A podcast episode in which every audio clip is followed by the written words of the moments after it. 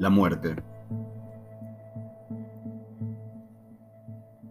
Esa cosa a la que no podemos escapar, que nos atraviesa a todos como sociedad, en la que se basa la mayoría de las películas de terror, el suspenso de estar siempre en la cuerda floja, de abandonar este mundo, pero que también aparece a veces como la solución a los problemas, como la liberación de este cuerpo mortal, como la trascendencia. Soy Gabriel Urrutia y esto es Maldita Poesía. Hace tiempo que no pasaba por acá. Estuve mm, como desde hace un año o dos años con muchos momentos de, mm, de pausas en el podcast, en el taller, en, mi vida como poeta. Porque todo poeta es también una persona y como persona em, he tenido altibajos, he tenido episodios depresivos, he tenido episodios de euforia. Mm, cada tanto tengo que sacudirme y levantarme de vuelta para aparecer otra vez. Decidí tocar este tema, la muerte, porque el último episodio, la muerte de mi mamá, en diciembre del año pasado, del 2021, resultó ser un gran detonante para muchas cosas. Por un lado, la pausa de mis proyectos como poeta. Por otro lado, reencontrarme en momentos, reencontrarme en situaciones de la vida, reencontrarme con otras aristas que van más allá de, la escritura, reencontrarme con alguien que, necesitaba un, mayor ingreso, un nuevo trabajo, eh, una nueva vida en pareja, un reencontrarme con mi familia. Y hasta una pausa de, de los lugares que hasta ese momento empezaban a ser comunes, como eran los amigos, como era Instagram, como eran mis talleres. Está claro que no puedo oírle al ser poeta, creo que nadie puede oírle al ser poeta. Después que uno se mete en esto, la poesía, como dice Fito Páez, la chica caprichosa que cuando no estás escribiendo te busca. Y, la verdad es que he escrito, he escrito poco. Em, pero, pero la cabeza me sigue dando vueltas porque no puedo estar mucho, rato lejos de, este mundo, ¿no? Em, recibí un mensaje, me escribieron un mensaje que me decían, acabo de descubrir tu podcast y tengo cuatro horas escuchándolo. Y dije, wow, qué loco. Muchas veces nosotros los creadores de contenido, muchas veces los poetas escribimos nos mantenemos en una especie de anonimato um, quizás no buscado, porque en mi caso está en mis redes, suelo eh, tener bastante exposición, más allá de que tenga esta pausa. Em, pero el lector de poesía, a diferencia de, por ejemplo, el lector de novelas o, de repente el lector de, de, obras fantásticas, suele ser un lector más bien anónimo. Un lector que se mantiene detrás del libro, que se mantiene detrás de, de, lo que siente, se arrima a su libro, se lo devora, se conecta, llora, ríe, lo pasa por el cuerpo las palabras, pero suele ser cauto a la hora de aparecer. Justo esta persona que me escribía me, hizo recordar una, experiencia que era hace muchos años, cuando empecé a escribir, escribía y escribía en un blog, y, siempre pensé que escribía a la nada, que escribía para nadie. Y una vez alguien, que ahora no recuerdo su nombre, me escribió y me dijo simplemente, no dejes de escribir porque hay gente acá atrás que te estamos leyendo. Y para mí fue algo muy poderoso, porque me di cuenta que cuando tienes el don de la palabra, hay alguien que va a encontrar, que se va a encontrar en tus palabras pero es un arte muy solitario, como la muerte. Alguien me dijo una vez sobre una discusión filosófica y decía, La pregunta de ¿vale la pena morir? Es una pregunta errada, porque la muerte es algo a la que no podemos escapar, al menos no todavía. Que la pregunta correcta era ¿vale la pena seguir viviendo? Y eso me lleva por muchos caminos. Así como la poesía es un arte muy solitario, la muerte, la muerte es muy solitaria. Nadie sabe cuándo muere. Todos podemos saber que estamos muriendo. Pero nadie sabe cuándo muere, o al menos nadie sabe cuándo muere desde la perspectiva de los vivos. Se te apaga, se te apaga el cerebro, se te apaga la vida. No sabes cuándo mueres. Y cuando mueres, que ya no eres parte del mundo de los vivos, que te apagas, todo lo que ocurre después es soledad.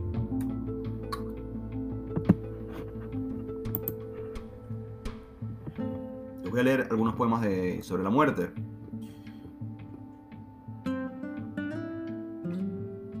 Adiós, dice Alfonsín Storni. Las cosas que mueren jamás resucitan.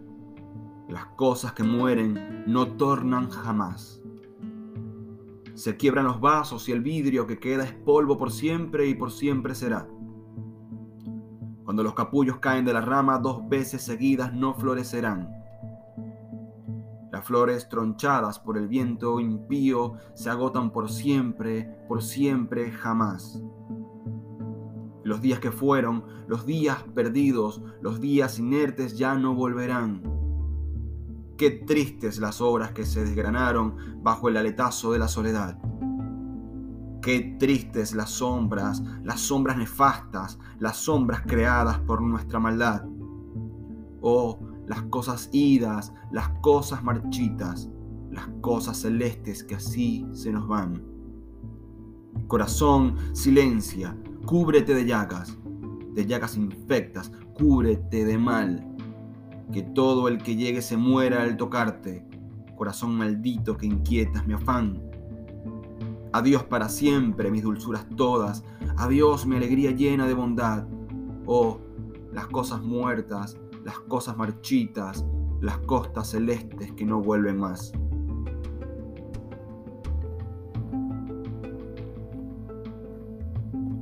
Ustedes pueden creer en lo que sea Pueden creer en Dios, en Buda, en el éter, en un gran arquitecto. Pueden no creer en nada. Realidad de la muerte es que de la muerte no se vuelve.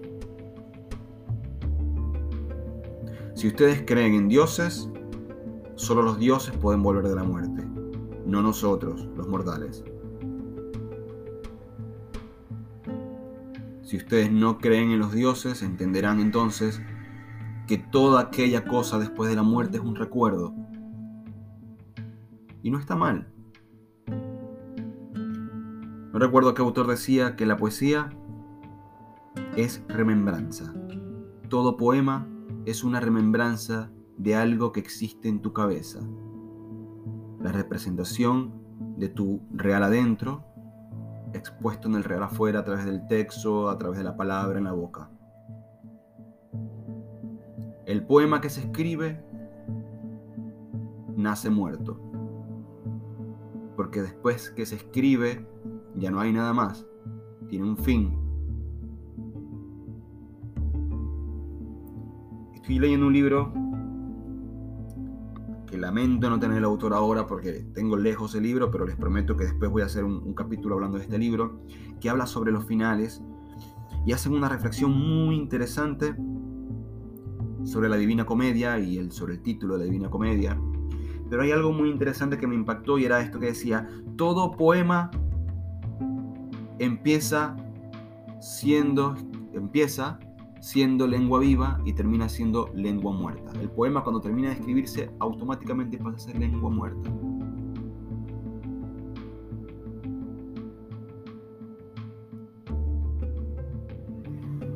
La forma en que llevé la muerte de mi mamá fue como un poema.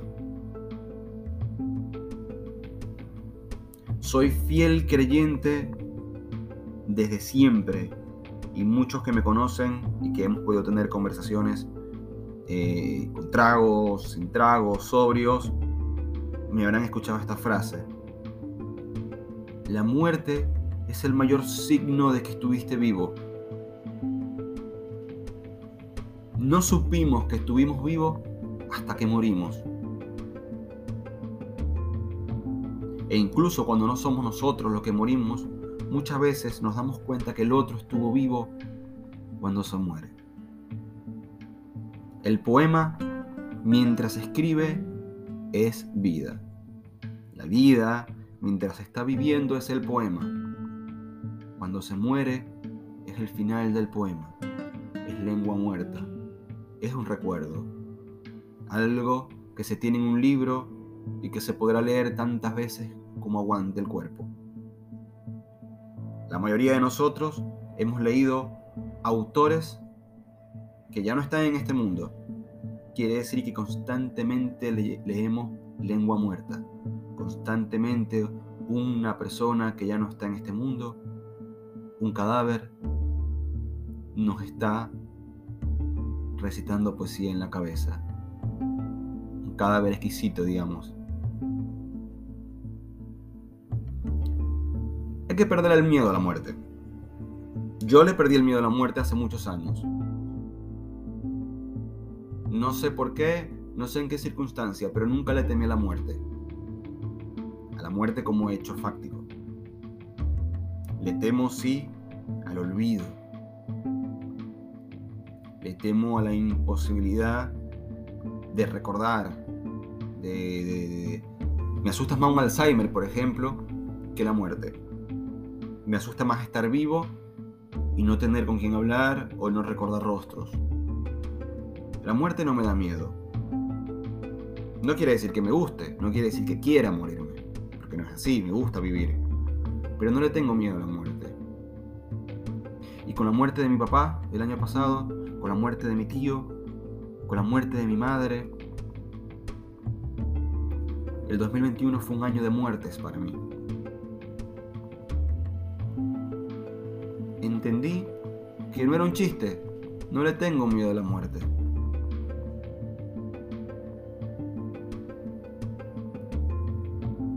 No le tengo miedo a la muerte. El que le tiene miedo a la muerte vive toda su vida huyéndole a la muerte y a la muerte no se le puede huir. El que vive toda su vida huyéndole a la muerte también está huyendo a la vida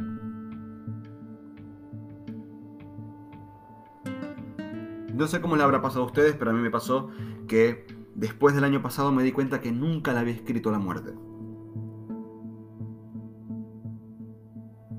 Nunca le había escrito la muerte. Y dije, ¿por qué nunca le he escrito la muerte? ¿No? Era como un tema tabú. Y fíjense que hay tanta cantidad de poemas sobre la muerte Así que decidí escribir algunos textos sobre la muerte. O oh, sorpresa, cuando me doy cuenta también que a mi mamá no le había escrito un poema, y quizás algún poema en un Día de la Madre, quizás cuando era más joven. Y decidí, ya que tenía pendiente escribirle textos a mi madre, escribir sobre la muerte de mi madre. Les voy a leer dos textos.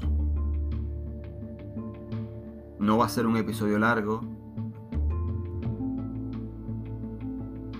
pero le voy a leer dos textos. Tres textos. Acabo de cambiar de opinión. El primero dice, la muerte, esa bahía fría a la que no quisiste llegar y que te fue arrastrando, te cobijó con su oleaje suave y te fue mareando y te llevó a su costa de respiraciones cortadas y agárrame fuerte que me voy tu muerte, que me fue anunciada la penúltima noche, cuando en paz te dejo y en paz me voy, me decías, parpadeándome apenas, para no olvidarme en tu viaje, para no dejarme a solas en este barco y yo no supe zarpar esa noche. Me anclé de esta tierra firme que me diste, cimentando las bases de tu no regreso, de pajaritos cayendo en picada, ahogados por su propia muerte, que no fue, que no entendían. Tu muerte, que no fue la mía, esa bahía hermosa de ojitos cerrados y certezas cremadas, la bahía de las cenizas, la corriente de las flores, las costas que se pierden a la vista, esa noche yo me quedé esperando. Esa noche yo me quedé esperando. La muerte es del otro. A nosotros nos queda el recuerdo. La tristeza de la muerte de los vivos, no del que se va.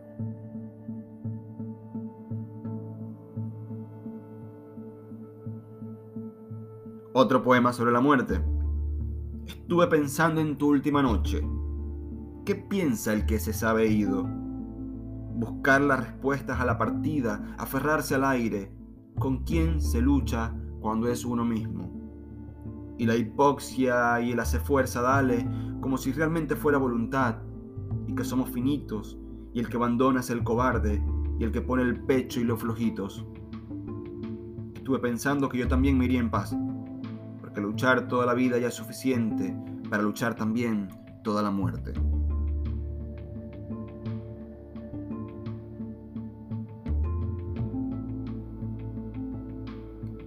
Y por último cierro con este poema. Alabada la fe que no tengo, la ausencia máxima de un culpable omnipresente, la desfachatez de actuar sin ojos que me miren, la nula incertidumbre de lo que hay más allá o si el final es el inicio y viceversa. Alabado sea el Dios de los que no lo tienen, la ausencia de manos que me soportan, las rodillas que me duelen por ácido úrico y no por hincarme a pedir salvación sin voluntad. Alabada sea mi cara frente al espejo, goteando jabón y agua por las mañanas, a ver si el café no sirve, que me despierte el frío, que me despierte yo.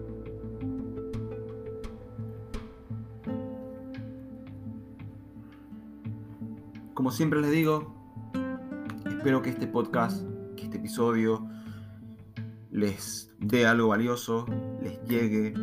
Si están empezando a escribir, escriban, escriban, no paren de escribir. Lo único que te puede hacer un buen escritor es no parar de escribir. Si no escribes pero te gusta la poesía, te invito también a visitarme en Instagram, arroba gabogabucho, en todas las redes, arroba Gabriel Urrutia, si quieren hacer una búsqueda en Google de mis poemas. compartan este podcast con otra persona que crean que les pueda servir. Em, en YouTube eh, he subido un par de videos, espero subir pronto otros, algunas reacciones a, poemas, algunos análisis. Y me gustaría saber qué piensan también del, podcast. Así como, como esta persona me escribió, eh, los invito a escribirme por, Facebook, por Instagram, por Twitter, por donde quieran. Eh, y, y, coméntenme qué les parece el podcast, qué les gustaría que toque, a qué tema. Y para los que quieren apoyar también hay una opción en, Anchor. Eh, van directamente a Anchor, anchor.fm y me buscan. Hay una opción para apoyar el podcast en donde pueden donar. Y será la próxima que nos veamos. Gracias por lo ver. Gracias por quedarse. Gracias por estar.